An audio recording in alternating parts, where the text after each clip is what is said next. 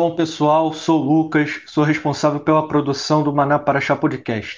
Sou do Ministério Apostólico Nova Antioquia, juntamente do apóstolo Jorge e do profeta Eloy, estarão gravando semana após semana a palavra dele sobre a Paraxá da respectiva semana. Estaremos publicando todas as quintas-feiras à noite. O Maná Paraxá Podcast tem como finalidade alcançar pessoas que buscam aprender sobre a Torá e a restauração, e também te permitir que membros e não membros do Ministério Apostólico Nova Antioquia possam estar conectando-se com a Paraxá durante outras atividades do seu dia a dia, seja dirigindo, trabalhando, estudando ou fazendo outras atividades. Os episódios estão disponíveis em diversas plataformas de streaming. Compartilhem com amigos e familiares. Se você não é membro do Maná e quer entrar em contato conosco, siga a nossa página no Facebook, mande um e-mail que estará disponível na nossa descrição e inscreva-se no nosso canal do YouTube. Estamos novamente aqui para mais um episódio do Maná Paraxá Podcast, onde essa semana nós vamos falar sobre a Paraxá Shofitim do Isis, Paraxá que se encontra lá no livro de Deuteronômio, no capítulo 18, capítulo 16, melhor dizendo, versículo sim é 18, né, até o capítulo 21, versículo 9. E nós vamos estar falando desse, dessa porção, eu, apóstolo Jorge, juntamente com o profeta Eloy, e vamos esquadrinhar juntos essa continuidade do discurso de Moisés, que começou já algumas porções anteriores, né? Moisés está diante da, da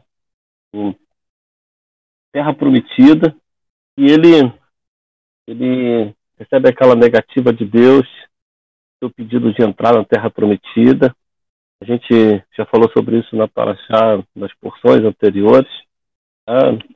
E ele passa então a se dedicar a, a um discurso, a uma fala para o povo de Israel, preparando eles para sua partida, sua partida Moisés, né, e a partida do povo para a Terra Prometida, os desafios que eles terão, os desafios que eles encontrarão naquele lugar.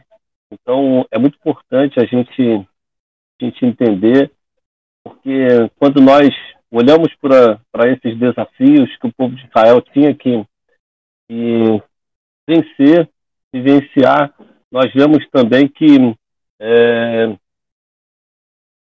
nós também temos desafios a vencer na nossa jornada, junto à fé em Deus, junto à, à vida em si mesmo, aos desafios que temos como, como pessoa, como homens, como indivíduos dentro da sociedade. Então, é, é, muito interessante que a Torá ela vai nos ensinar muito em todos os aspectos, não apenas no aspecto religioso, espiritual.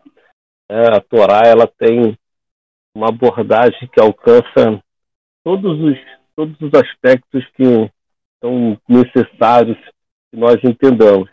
E a Parashá Shoftim, que começa lá no capítulo 16, Evarim, de Deuteronômio, no versículo 18, eu quero ler os primeiros versículos para você, para a gente começar a esquadriar um pouco dessa, dessa paraxá que nós vamos estar estudando hoje. É, então diz assim: designe juízes e oficiais para todos os seus portões nas cidades que Adonai, seu Deus, dá a vocês, tribo por tribo. Eles devem julgar o povo com justiça não distorçam a justiça, nem demonstrem favoritismo. Não aceitem suborno, pois o presente cega os olhos do sábio e torce as palavras da pessoa mais correta.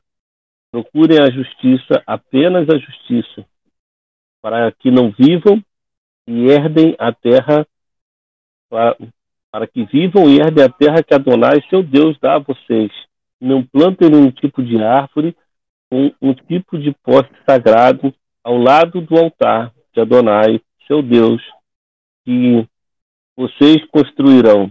Da mesma forma, não erijam nenhuma coluna. Adonai, seu Deus, odeia isso. Então, é, ela começa falando de um tema muito, assim, para nós aqui, brasileiros muito, muito peculiar. Que nós estamos vivendo dias onde nós olhamos para a Suprema Corte, né, podemos enxergar esses critérios, né, é, juízes que tenham é, favoritismos, né, juízes que aceitam presentes, subornos.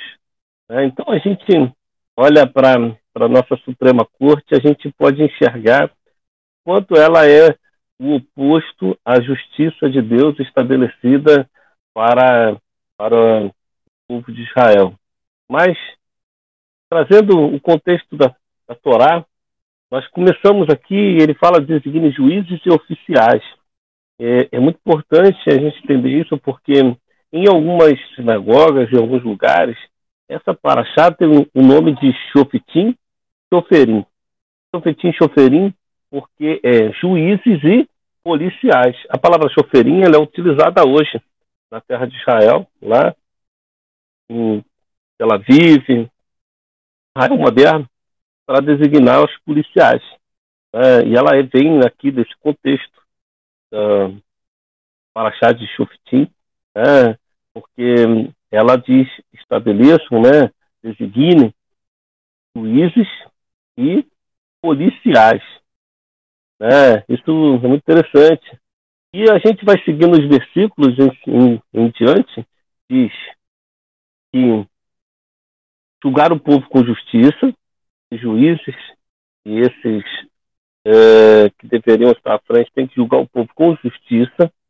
Eles, no versículo 19, diz que eles não podem torcer o juízo, distorcer a verdade, né? É, não pode receber suborno, porque o suborno pega os olhos dos sábios, perverte a causa do justo. Né? E a justiça, somente a justiça, no versículo 20, seguirás para que vivas por sua terra que o Senhor te dá. É, então, é, é um algo muito interessante, porque aqui a gente vê um, um modelo diferente do que nós vemos é, em outros lugares. Eu quero que você entenda, o povo de Israel está de frente para a terra prometida e Deus, através de Moisés, está estabelecendo um modelo para que eles possam viver na terra, que eles vão entrar, um modelo, vamos dizer assim, de governo, um modelo de governo. E esse modelo de governo, ele é estabelecido a começar com juízes. É, ele começa com juízes, ele não começa com reis, ele não começa com presidentes, ele não começa com é, apóstolos, ele começa com juízes. É, juízes e policiais. Juízes que deveriam estabelecer e representar a justiça de Deus. É, e aí eu quero saltar, a minha, a minha parte hoje não vai ser uma parte tão grande, mas eu quero saltar ao livro né, de Salmos, né, 89, 14, que vai dizer que é, a justiça e juízo são a base do seu trono. Dignidade e verdade estão diante de ti. Salmo 89, 14. Ou seja, justiça e juízo são a base do trono de Deus. Deus, quando ele estabelece que os juízes teriam um papel proeminente naquela terra que eles iriam entrar, ele estava dizendo que ele queria que o seu trono se estabelecesse através deles, trazendo justiça e trazendo juízo. E é muito interessante porque o juízo, ele, na verdade, ele é a paga, ele é a sentença. Né? Ele é a sentença daquilo que a pessoa foi julgada, seja para bem ou seja para mal. Então, é muito importante porque ela quebra um, um paradigma do cristianismo de que o pecado ele não tem ele tem, ele não tem tamanho, não existe pecadinho, pecadão, para Deus tudo é pecado. Mas quando Deus estabelece juízo, né, juízes, e ele estabelece que o seu próprio trono, né, ele está é, assentado sobre a justiça e o juízo sobre, sobre a justiça e a sentença, a paga daquilo que a pessoa fez ou não fez, ela estabelece que existe sim maior paga e maior ou menor paga. Né? Então isso é muito importante porque o cristianismo ele tem essa ideia, ele põe no mesmo patamar alguém que conta uma mentira que não provocou é, dano, é, ferida em alguém, com um adultério, no mesmo patamar. E aí ela, ela, ela põe aquela ideia, não, para Deus todos são iguais. Não, justiça estabelece que cada um de nós chegamos diante de Deus de forma diferente. Diferente. Cada um de nós temos uma necessidade, temos um, um sacrifício, cada um de nós temos um esforço diferente a fazer. Isso é muito importante, porque o cristianismo é, estabeleceu essa, essa igualdade, essa, esse alinhamento no raso para todos nós.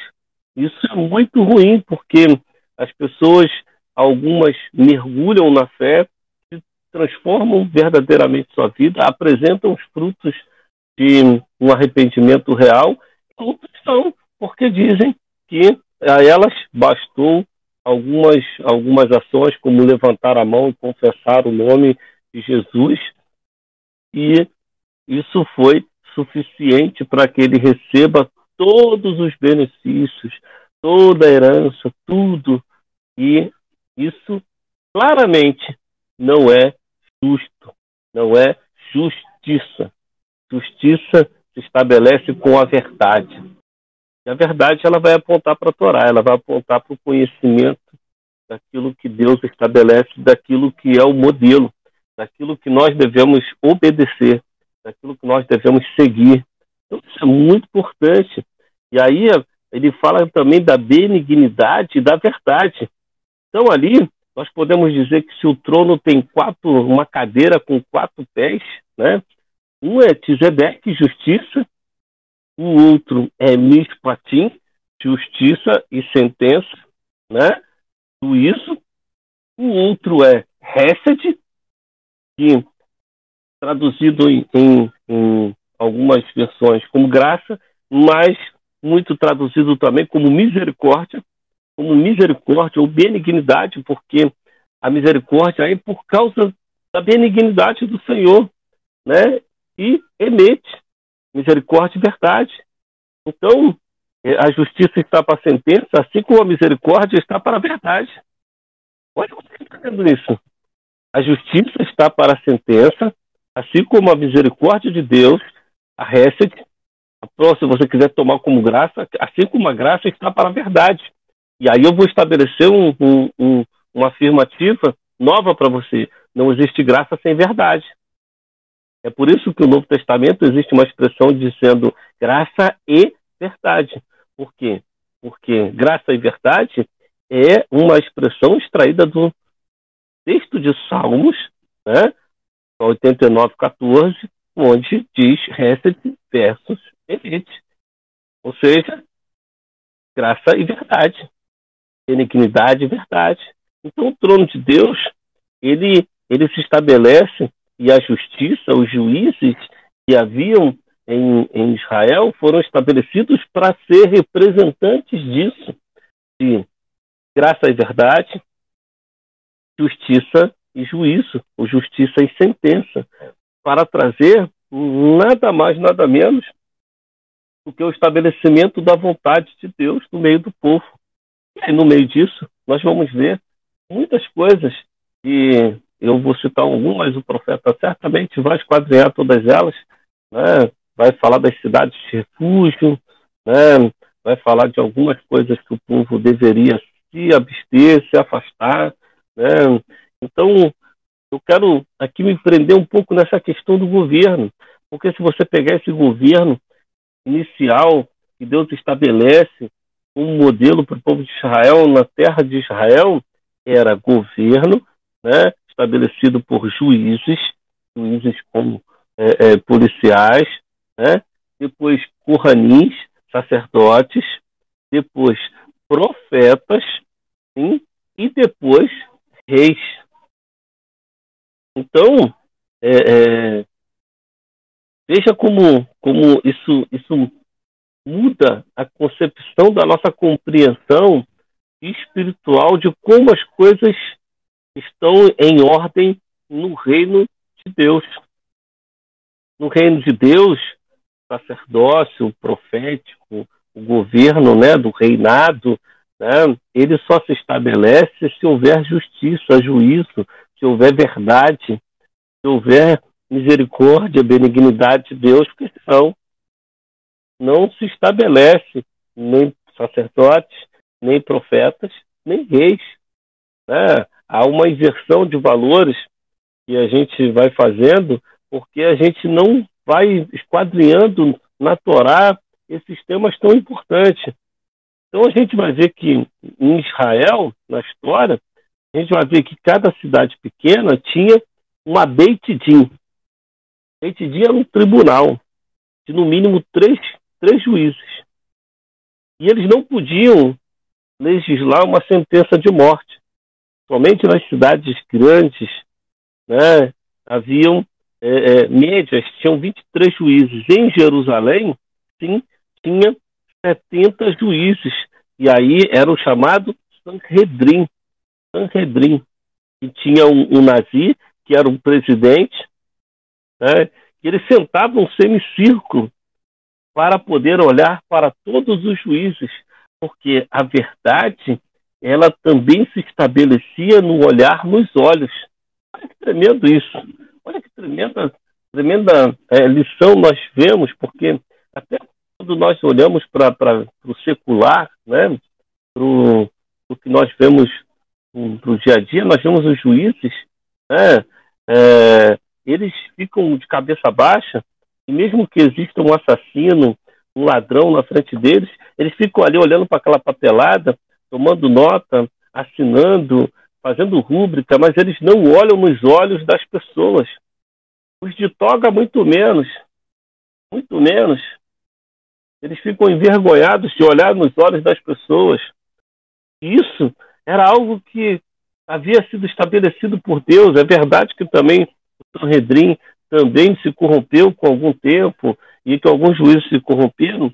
E exatamente Deus traz a importância de é, não aceitarem suborno, não buscarem favoritismo, exatamente porque sabia que poderia haver erros, poderia haver uma, um desvio. Então, Sanhedrin, quando ele se reunia, e era para se reunir para definir temas como, como é, acusação de morte, como foi no caso de Yeshua, né?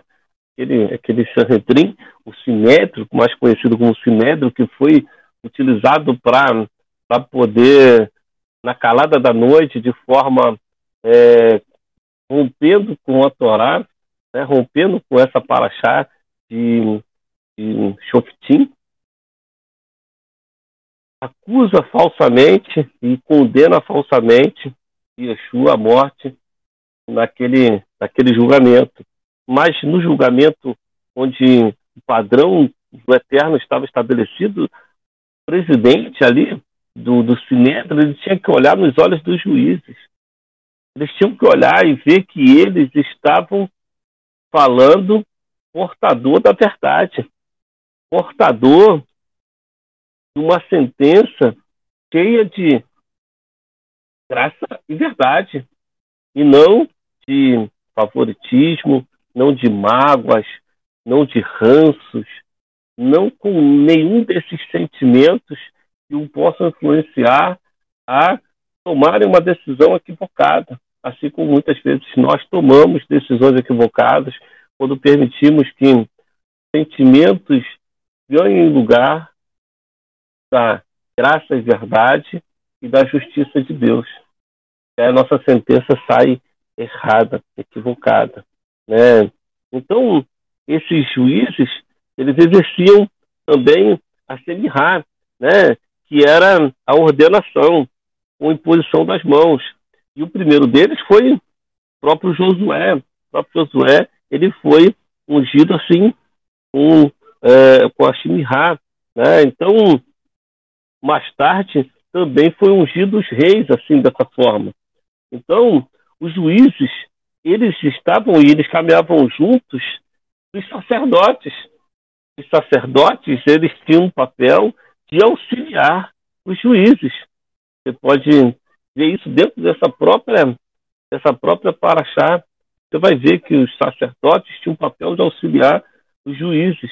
Imagina se hoje os juízes que estão aí pudessem ser auxiliados por homens e mulheres de Deus, para que a verdade, né, é, a, a a graça, né, o Tzedek, a justiça pudesse ser estabelecida, uma justiça que ela é, é buscada, né, né, como fala aqui na própria própria Torá, dizendo procurem a justiça, apenas a justiça, não outra coisa, não favorecimentos, não é, razões, isso é muito, muito importante.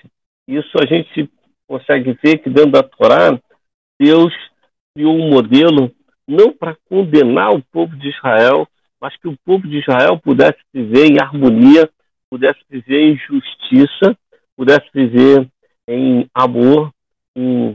Deus aqui mostra claramente um, um padrão onde ele também se preocupa com as coisas nossas, por que eu estou dizendo isso? Porque muitas vezes nós pensamos que Deus só se preocupa com as coisas espirituais. Isso é um pensamento gnóstico, helenista, né? um pensamento é, hedonista, como se Deus estivesse preocupado somente com, com as coisas espirituais e nós com as coisas que nos dá prazer. Quando, na verdade, Deus ele se preocupa com todas as áreas da nossa vida. Ele se preocupa com a nossa justiça, ele se preocupa com o nosso bem-estar, com a nossa saúde, ele se preocupa com todas as áreas da nossa vida. E a Torá, ela nos ensina isso, ela nos mostra isso com muita clareza. É, então, um outro ponto que eu quero trazer aqui para vocês dentro dessa paraxá é o ponto de que é, ele fala ali no final de que eles não deveriam é, plantar ali postes ídolos é, a gente vê mais tarde um proeminente assim que chamou muita atenção por fazer isso foi a Cabe, né? Fez isso para poder agradar a Jezabel, plantando árvores, né? Símbolos de fertilidade. Né? E que aqui eu não quero nem trazer esse contexto, mas que é, as árvores eram pinheiros, né? Nos quais se colocava um presente embaixo e qualquer semelhança não é mera coincidência, né? qualquer semelhança com algo que você já viu no Natal não é mera coincidência, é exatamente disso que a palavra está tratando. Né? Então, é, ele diz que o povo devia se preocupar em não fazer isso. Né? Parece até é, controverso, porque está falando de juízes, policiais, e de repente ele fala de algo espiritual. E ele também em Deuteronômio 18, ele faz falando de coisas espirituais, né? E ele fala lá é, no versículo 12, é, capítulo 18, né, ele diz assim: Quando entrares na terra que o Senhor teu Deus te der, não aprenderás a fazer conforme as abominações daqueles povos.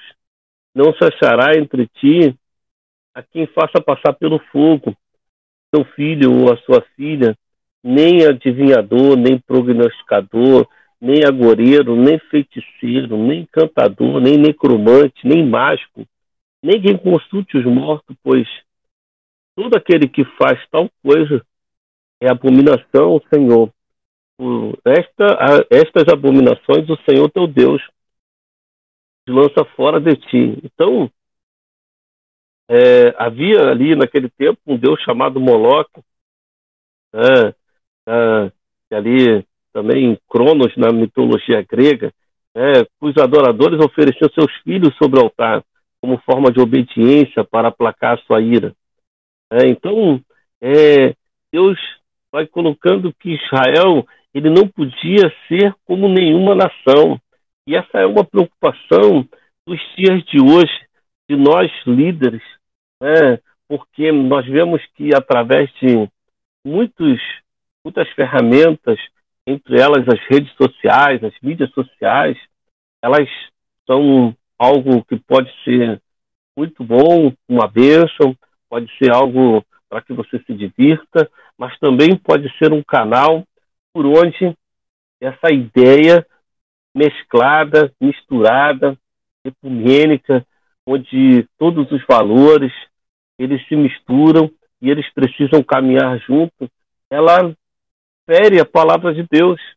Ela fere, porque a palavra de Deus ela vai ser muito clara em dizer que nós só temos um único Deus, que nós devemos amá-lo, nós devemos nos dedicar a Ele, nós devemos fazer dele exclusivo em todas as coisas.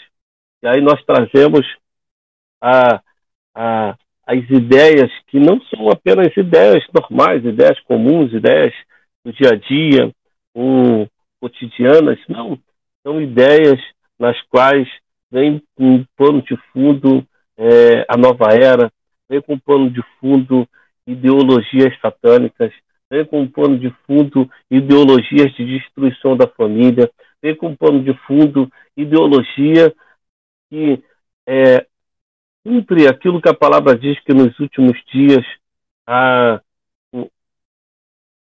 haveria um espírito que, que diria que não há Deus, que Deus não, não existe, e nós estamos vivendo esse tempo, nós estamos vivendo esse tempo onde a, a negativa de Deus, a negativa da, da divindade de Deus, e que Deus ele tem se relacionado com a humanidade desde sempre, ela tem acontecido, ela tem sido perpetuada para que o homem se afaste de Deus. Então nós devemos estar atentos aqui. O Eterno está falando com o povo de Israel, toma cuidado, porque tudo começava por aqui, tudo começava com isso, com os encantadores, com os adivinhadores, os feiticeiros, né, os necromantes. Quantos cristãos você já, já viu que muitas vezes morre um, uma pessoa da família querida, amada, e ela fica com aquela saudade, mas ela quer uma maneira de dizer que ela quer se comunicar, ela quer ter um sonho, ela quer ter uma visão, ela quer ter, ela quer fazer como muitas vezes fez Saul, né? a busca de Samuel e buscando feiticeiros, agoreiros. Então nós precisamos entender que a palavra que vai estar sobre nós, como nós já falamos no início aqui falando de juízes, é uma palavra da verdade e não uma palavra de meios termos, de meias verdades, mas é a palavra da verdade. Então nós precisamos nos apegar a ela e viver nela, sermos obedientes ao que ela diz. Então isso é muito importante né, para nós, é muito importante para Deus, né, e nós devemos estar atentos a isso. É, e essa paraxá trata também das cidades de refúgio, né? É, onde o Senhor, ele, ele, Deus de amor, ele faz com que aquele que houvesse sido condenado, ele tivesse um lugar para que ele não fosse morto, que ele não fosse apedrejado, para que ele pudesse viver, mesmo depois de uma condenação né, que não foi uma condenação de morte, mas foi uma condenação, ele tem uma paga. Isso tem que ficar muito claro dentro da Torá. Tudo, toda condenação tem uma paga. A justiça não existe sem a sentença. Essa justiça sem sentença, essa justiça sem lei, que é uma má tradução, né, horrorosa, né, que é ali encontrada em Romanos, né, a justiça que é sem lei. Não existe justiça sem lei. Então, nós precisamos estar atentos a essa, essa perpetuação de uma ideia de uma justiça sem lei. A justiça, ela se estabelece através de que você entenda que existem leis, existem princípios, existem estatutos, e quando nós saímos da posição da bênção, como nós aprendemos semana anterior, nós estamos vulneráveis à sentença. Saímos do lugar da misericórdia de Deus, saímos do lugar onde a verdade nos alcança. Então, aí nós estamos vulneráveis, vulneráveis. Então esteja atento, esteja atento. Juízes é, ele vai falar sobre isso, sobre a justiça de Deus. Ele vai falar sobre Deus querendo que nós entendamos o nosso papel dentro da sociedade, né? dentro da, das nossas congregações, que nós o cumpramos, fazendo aquilo que ele estabeleceu como modelo, observar e obedecer. Quero passar para o profeta, que ele possa estar continuando aí, dando para vocês aí muito mais revelação, mais conteúdo e novamente nós estaremos juntos no final. O Senhor possa estar te dando um sabate tremendo, cheio de shalom e nos encontramos daqui a pouquinho. Shalom, shalom. Bom, shalom a todos. É uma paraxá especial, paraxá Shofitim, paraxá Juízes. O apóstolo né, descreveu bem. É, é, hoje é, enfrentamos, né? E gostaríamos de ter juízes segundo o coração de Deus. E não tem sido isso que temos visto, mas essa paraxá vai vir falando de né, instituição dos juízes, como deveria ser os juízes, a escolha do rei, mesmo na época Israel não tendo ainda rei, é, o Eterno ele sabia que ia chegar um ponto que Israel ia procurar um rei. Ele fala como deveria ser esse rei, como reconhecer também o falso profeta, as cidades de refúgios, é, a importância de evitar o derramamento de sangue inocente, é, só aceitar denúncia contra alguém com no mínimo de duas ou três testemunhas e a necessidade é, é, é quando você sair para a guerra, né? O, o que, que é necessário quando você sair para a guerra? E, né, e, isso são alguns assuntos abordados nessa paraxá. Bom, e aí a gente começa a paraxá, e a paraxá tem o nome Juízes, e começa falando de como deveriam ser os juízes, né? Da sua imparcialidade, de não aceitar suborno. E é uma, um versículo que me chama muita atenção é o, o, o versículo o versículo 20, que fala: procure a justiça, apenas a justiça. Porque tudo que foge à justiça não é verdade. Tudo que foge à justiça foge do plano e do propósito eterno, foge daquilo que ele estipula como verdade, como princípio, como estilo de vida.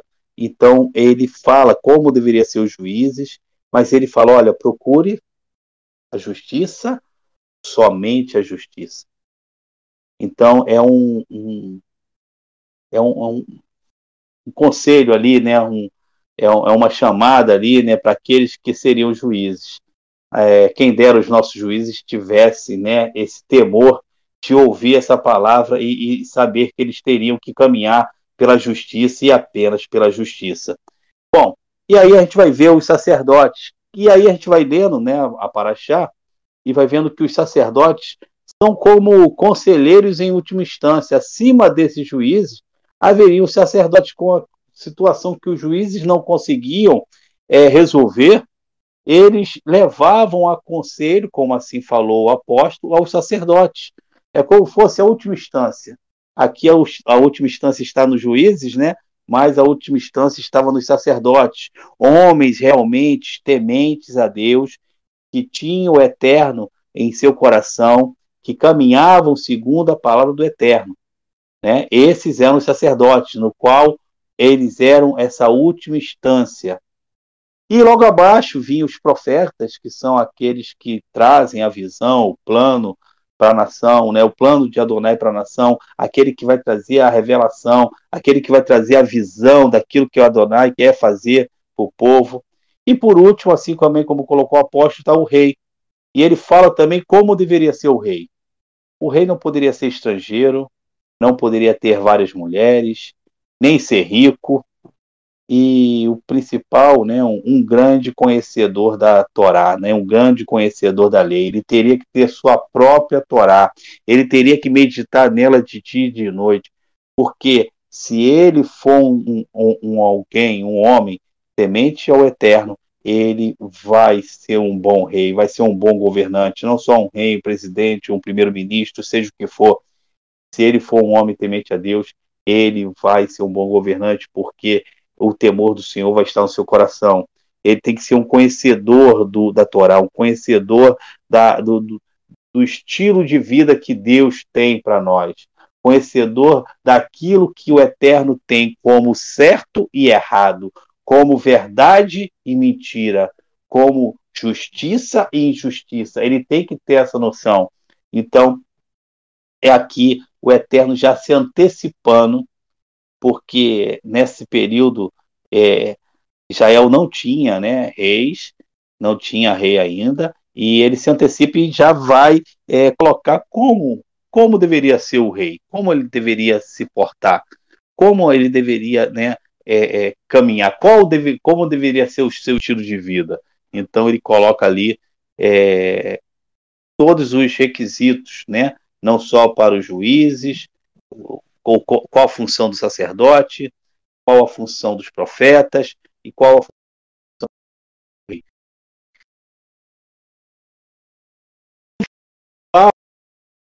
forma aí esse governo, forma uma estrutura de governo, uma estrutura de governo que Israel toma e tenta seguir até hoje, uma estrutura de governo que é dada pelo Eterno, a estrutura de governo eterno, ele ele ele ali ele ele está colocando ali o seu selo ali, olha só, é, de, tem que ser assim, deve ser assim, porque assim você vai alcançar o sucesso, assim você vai ser bem sucedido, sua nação vai ser próspera, sua nação vai colher os frutos né, da, da, da, da que tem na terra, né, sua terra vai ser realmente a terra que manda leite e mel, vai que vai ser a terra onde a chuva vem no tempo certo, tudo aquilo que foi falado nas paraxás passadas está dentro dessa base.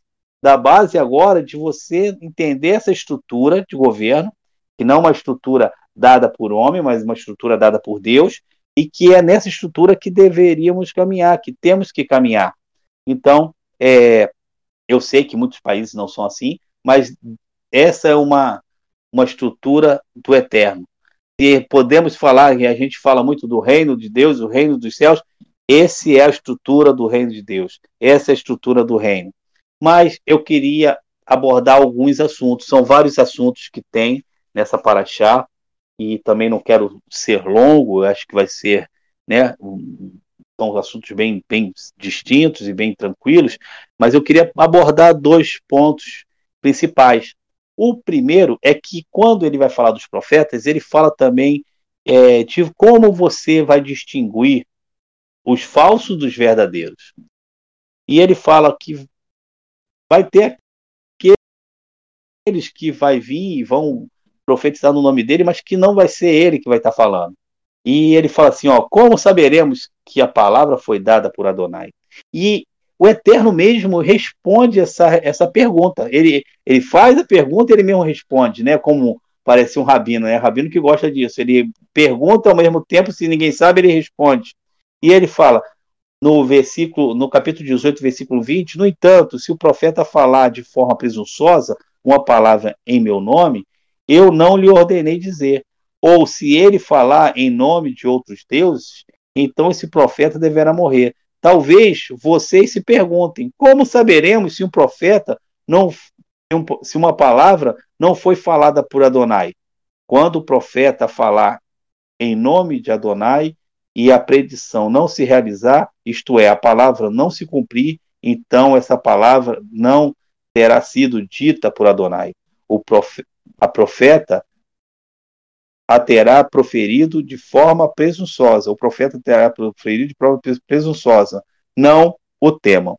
Então ele mesmo fala, então, se ele falar de forma presunçosa, se ele falar algo que não aconteceu, então não o tema, essa, ele não profetizou em nome do Eterno. Então ele mesmo responde. Mas isso também serve um pouquinho né, como princípio para nós hoje. Nessa época, o povo ele queria saber realmente né, se alguém falava em nome do Eterno, se aquilo realmente era, do, era vir em nome do Eterno. E o Eterno falou: olha, se ele agir de forma presunçosa, falar de forma presunçosa, se ele falar algo e não aconteceu, ele não falou em meu nome. Ele não falou em meu nome. Mas hoje, e a gente olha as pessoas, né? É,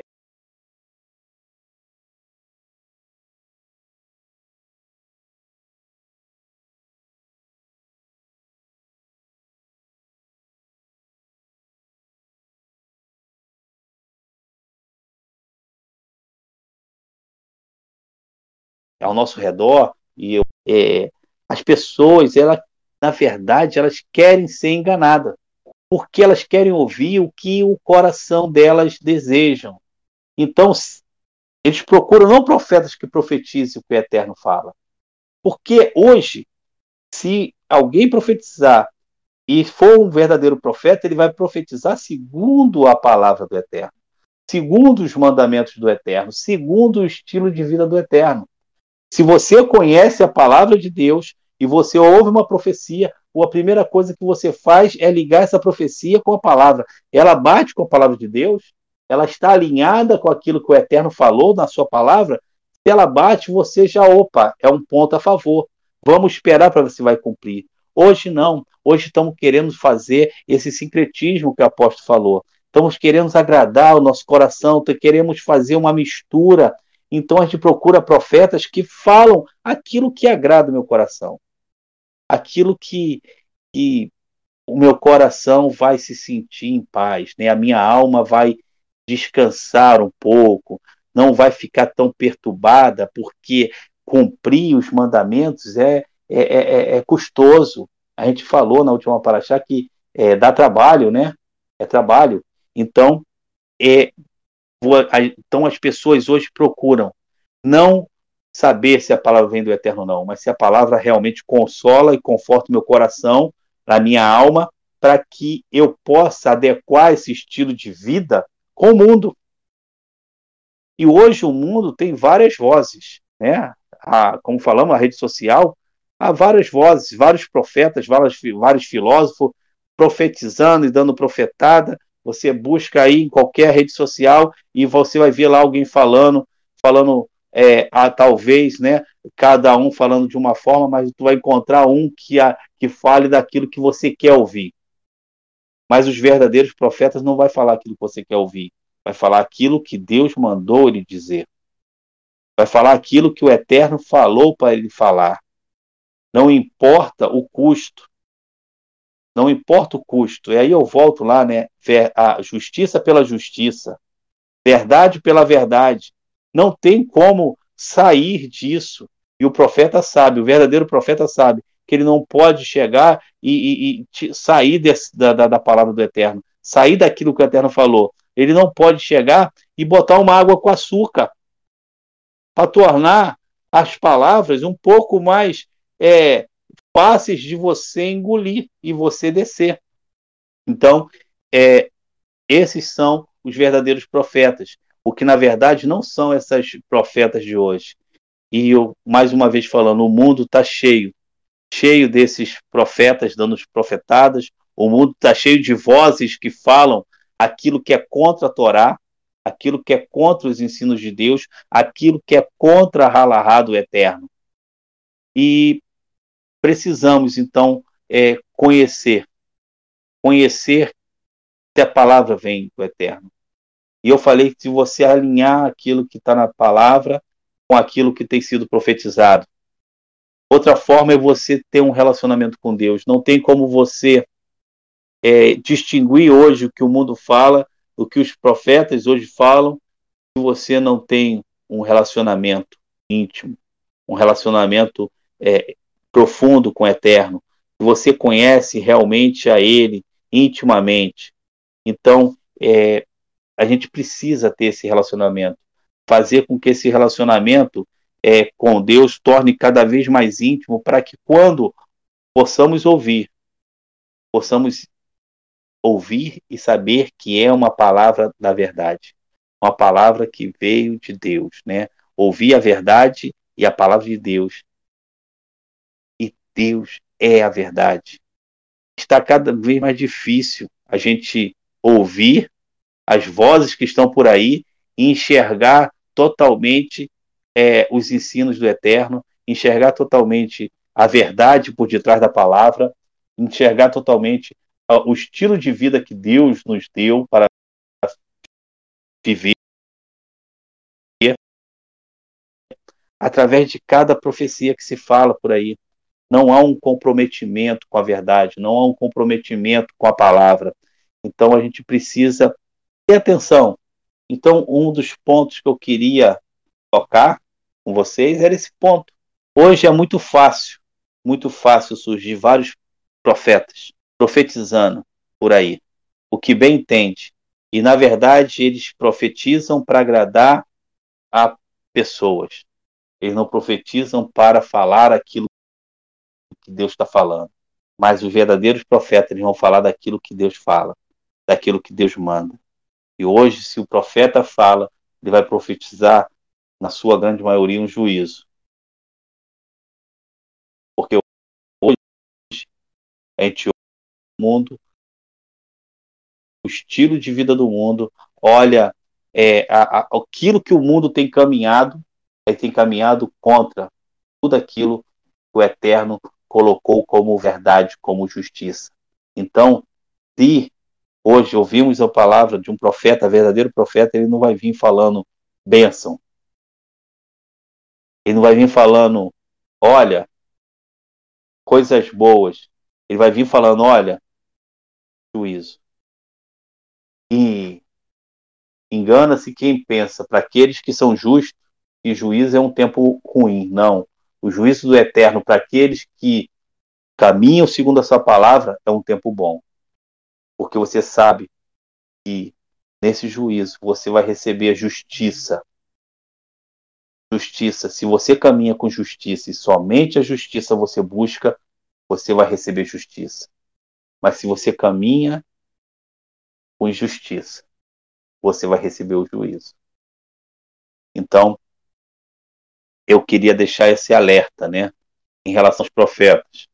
Outra passagem que eu queria deixar é interessante também, que eu queria falar, está lá em, Deuteronômios 20, Deuteronômios 20, é do 1 ao 9, eu não vou ler todos, ele fala o seguinte, ó, quando vocês saírem para o combate, seus inimigos e virem cavalos, carruagens e um exército maior que o seu, não tenha medo deles, pois Adonai, o seu Deus, que os tirou da terra do Egito, está com vocês.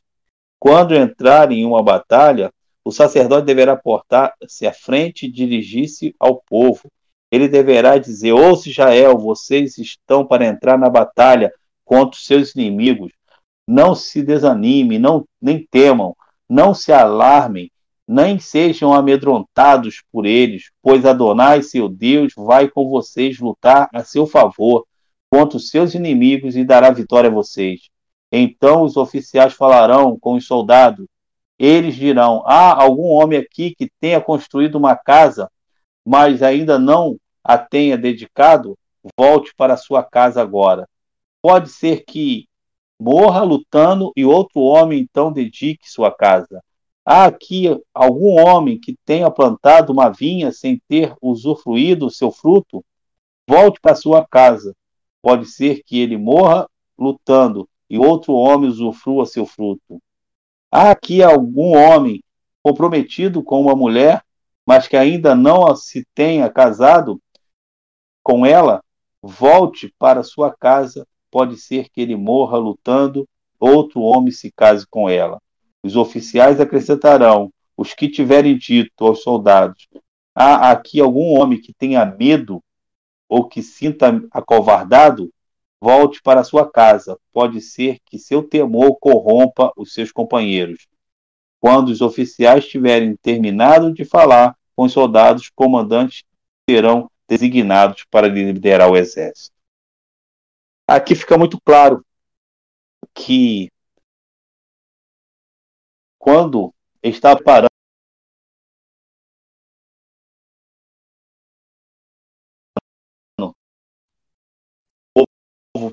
como eles deveriam enfrentar, como eles deveriam enfrentar os seus inimigos. E, e aqui ele fala de uma forma, né, que os inimigos seriam inimigos grandes, fortes, poderosos. Ele não diminui o inimigo que estava à frente deles, mas ele não fala para você olhar o tamanho do inimigo. Ele fala para você olhar o tamanho do teu Deus. Né? Parece um é esse jargão, né? Mas é um jargão mesmo que ele está falando aqui, ó. Os seus inimigos são poderosos, sim, mas você não tem que olhar para eles. Ele fala que Adonai vai à sua frente, ele vai guerrear por você. Não é pela força do teu braço, mas pelo poder do Eterno. Ele vai fazer isso para incentivar o povo. Hoje, é, a gente não vai para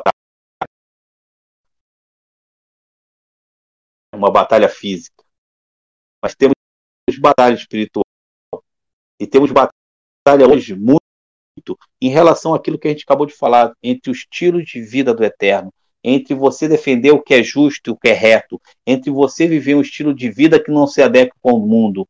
E esse é seu inimigo. E ele é maior do que você, sim. Ele é maior do que você, sim. Ele é grande, sim. Ele tem as suas, os seus tentáculos que tentam te amedrontar, sim. Mas ele está falando: olha só, não olhe para ele. Olhe para o eterno. Ele vai à sua frente. Ele vai te dar vitória. Simplesmente obedeça, simplesmente confia. A confiança é ela que nos leva a avançar, é ela que nos leva a viver esse estilo de vida que o Eterno tem nos dado. Ao contrário daquilo que o mundo fala, ao contrário daquilo que o mundo diz, ao contrário daquilo que o mundo planeja, ao contrário de tudo que se levanta no mundo, é o que o Eterno tem nos chamado para viver. E isso é, é um, um inimigo levanta à nossa frente. É um inimigo poderoso que ele vai dizer: olha, você não vai conseguir, você não vai alcançar, você não vai viver. Viver se nova ordem. É, é, é você está vivendo um Deus que não existe. Oh, você tem que pegar e adequar agora à realidade atual. Mas Deus é imutável. Deus é Deus. E ele continua sendo o mesmo Deus, hoje. Ele não muda. E aquele mesmo Deus que estava fortalecendo o povo, ele está querendo te fortalecer nesse Shabat. Ele está querendo falar assim: ó, continua, avança. Confirme aquilo que você vive. Não tenha medo. Não tenha medo de viver aquilo que o Eterno te chamou para viver. Continua indo em frente. E aí ele vai te dar, no final, ele fala o seguinte: olha, se tiver alguém com medo, fique em casa. Se tiver alguém com medo, fica na tua casa, porque o medo ele não se relaciona bem com a tua confiança, não se relaciona bem com a tua fé. O medo não se relaciona bem em você obedecer. E esse medo, ele fala muito bem, ele contamina. Esse medo, ele te paralisa. E a gente tem que combater esse medo.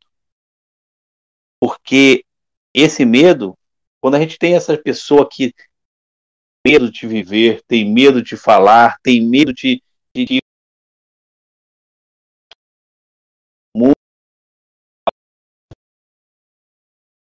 ser, esse medo vai contaminar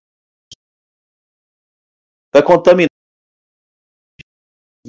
os outros, aqueles que estão avançando, aqueles que estão colocando né, a, o seu caminhar, o seu agir, o seu falar, que estão avançando. Quando ele encontra essa pessoa medrosa que fala: Olha, vai acontecer isso contigo, olha, você não tem medo de ser rejeitado, olha, você não, você é o único. Você começa a, a, a teus ouvidos começam a, a, a, a tentar aquilo que ele está falando. E você começa também a ficar com medo. E você começa a paralisar. você começa a ser contaminado. E esse medo é muito ruim. Esse medo é o medo que a gente tem que afastar de nós. Essas pessoas medrosas a gente tem que se afastar de nós, porque a gente tem que ser aquelas que avançam, aquelas que realmente é, pega não esse medo ruim de paralisar e, e, e, e, contaminar, mas pega aquele medo da sobrevivência, o mesmo medo que Davi deve ter sentido quando o gigante Golias partiu para cima dele. Mas não foi um medo de paralisar ou de, ou de contaminar os outros soldados de Israel ali com, com o medo. Não. O medo que ele teve é o medo da sobrevivência. É o que eu vou, o que, que me espera agora com esse gigante vindo para mim. Eu vou colocar aqui ó, toda toda a força, toda a força da palavra dessa pedra aqui, e ele arremessou aquela pedra no gigante, aquele gigante caiu. É o medo que faz você sobreviver. Esse é o medo que é o único medo que você pode ainda carregar contigo. Olha, eu não sei o que vai acontecer, mas eu vou avançar. Eu não sei o que vai acontecer, mas eu vou, eu vou partir para cima. Eu vou continuar vivendo aquilo que o Eterno me deu. Eu vou continuar fazendo aquilo que o Eterno mandou eu fazer. Pode bater esse medo? Pode, mas não é um medo que vai contaminar os outros. Não é um medo que vai paralisar. É um medo que vai me fazer avançar, que vai me fazer sobreviver, que vai fazer com que eu continue caminhando naquilo que a Eterno me deu. Então, que a gente possa né, caminhar com fé e confiança, em obediência. Não deixar que esse medo impeça a gente de conquistar tudo aquilo que o Eterno tem para nós. Impeça de a gente conquistar aquilo que o Eterno tem preparado para nós mais à frente. Que a gente possa continuar caminhando, seguindo, sempre avançando. Não importa o tamanho do inimigo que surge à nossa frente. E eu quero encerrar com com esse versículo que a gente acabou de ler também. Porque a, da mesma forma que ele fala que que a gente tinha que afastar os medrosos, né, deixar os medrosos em casa, ele fala três classes de pessoas que também não deveriam ir à guerra. Eram os que tinham conquistas na sua vida, conquistas pessoais. Ele fala aquele que tinha uma casa e não usufruiu, aquele que tinha uma vinha, né, os negócios, né, e não não usufruiu dos negócios dele, e aquele que estava para casar, né, que não tinha casado ainda, que estava adquirindo né, uma família, um lar, uma casa, um, um, ele tinha que casar. E aqui é um princípio muito importante, fundamental.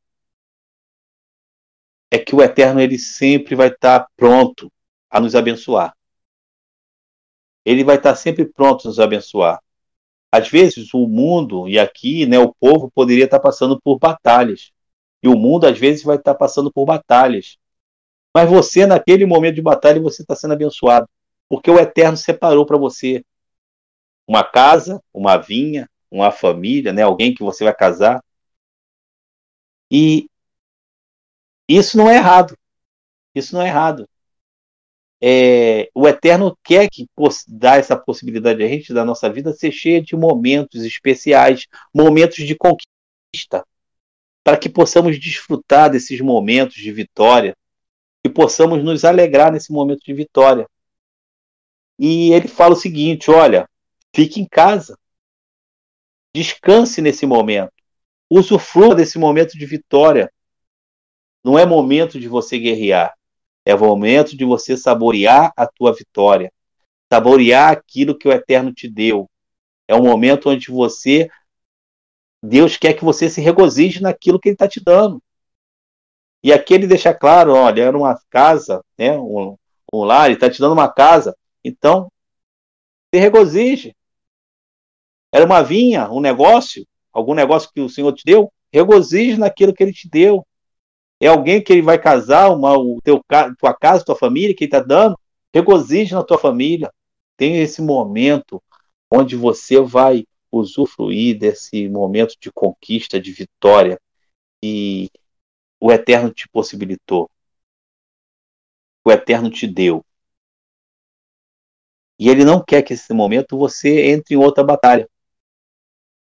Ele não quer que você entre em outro conflito, em outra batalha Porém, às vezes, com ensinos errados, nós conquistamos algo e já entramos em outra batalha, entramos em outra, em outra luta para conquistar mais ou para é, é, acostumamos a só viver em batalha, batalha, batalha, não desfrutamos as nossas vitórias que o Eterno nos deu, nos, tornamos às vezes até é, é, não gratos pessoas não gratas. O Eterno está sempre nos abençoando, nos dando coisas, mas estamos sempre batalhando, batalhando, que não conseguimos olhar aquilo tudo que o Eterno fez na nossa vida. São pessoas que às vezes está passando e às vezes essas pessoas estão estão reclamando do Eterno, estão reclamando por que Deus não faz isso comigo, por que Deus não fez isso com aquilo, por que Deus não faz, por que Deus não faz, porque o Eterno não me dá, porque o Eterno não me dá, sabe por quê? Porque você está sempre batalhando, você está sempre é, é, querendo mais, você sempre entra numa batalha atrás da outra. E quando o Eterno te dá, você não usufrui. Você não pega esse momento e faz dele um momento especial. Um momento de se alegrar. Um momento de regozijar daquilo que o Eterno te deu. Então, aqui, nessa passagem, aqui o Eterno quer nos ensinar que precisamos valorizar, desfrutar cada vitória que ele nos dá. Por isso, pare né, nas suas conquistas. Celebre. Uma de cada vez. Uma de cada vez. Não entre uma, uma após outra. Celebre todas as suas conquistas, uma de cada vez. Pois ele quer que você saboreie as vitórias que ele te dá. As pausas são importantes na vida. As pausas são importantes. Nem as árvores dão fruto o ano todo. Ela dá fruto no seu tempo certo, na estação certa. Então a gente tem que entender isso. Para que não nos tornemos pessoas que não vê o poder de Deus operando na nossa vida, não vê aquilo que Ele está fazendo na nossa vida e possamos nos tornar ingratos. Porque Sempre estamos buscando uma outra batalha, sempre estamos buscando uma outra conquista, e com isso desfrutamos daquilo que o Eterno nos dá. Então, que nesse Shabat, nesse tempo especial de descanso, você possa lembrar de tudo aquilo que o Eterno te deu, que você possa regozijar com Ele, você possa se alegrar com Ele, porque Ele é teu Pai, Ele é teu Deus, Ele te ama, e ele prepara cada uma dessas vitórias para você e para mim. E ele deseja que cada vez mais a gente possa expressar o reino, possa expressar essa vida, essa halahá que ele nos deu. E possamos ser essas pessoas que são confiantes, que avançam, e não importa o que o mundo fale, não importa que as vozes do mundo falem, a gente vai avançar, avançar na palavra dele, avançar no conhecimento que ele tem nos dados, avançar no estilo de vida dele. É isso que ele quer de cada um de nós um, que você possa ter um Shabat cheio de Shalom. Amém? Aposto. Todos nós aprendemos muito nessa, porção. O está sempre falando conosco, sempre usando esse espaço para nos confrontar, para nos incentivar. Quero fazer uso das palavras do profeta. Avance com fé e obediência avance com fé e obediência. Não deixe de entender o que o Eterno está te incentivando nessa porção dessa semana. Eu também desejo para você um Shabbat Shalom, Shabbat de luz, Shabbat de revelação, um Shabbat cheio dos milagres do Eterno na tua vida. Em nome de Yeshua HaMashiach. Amém.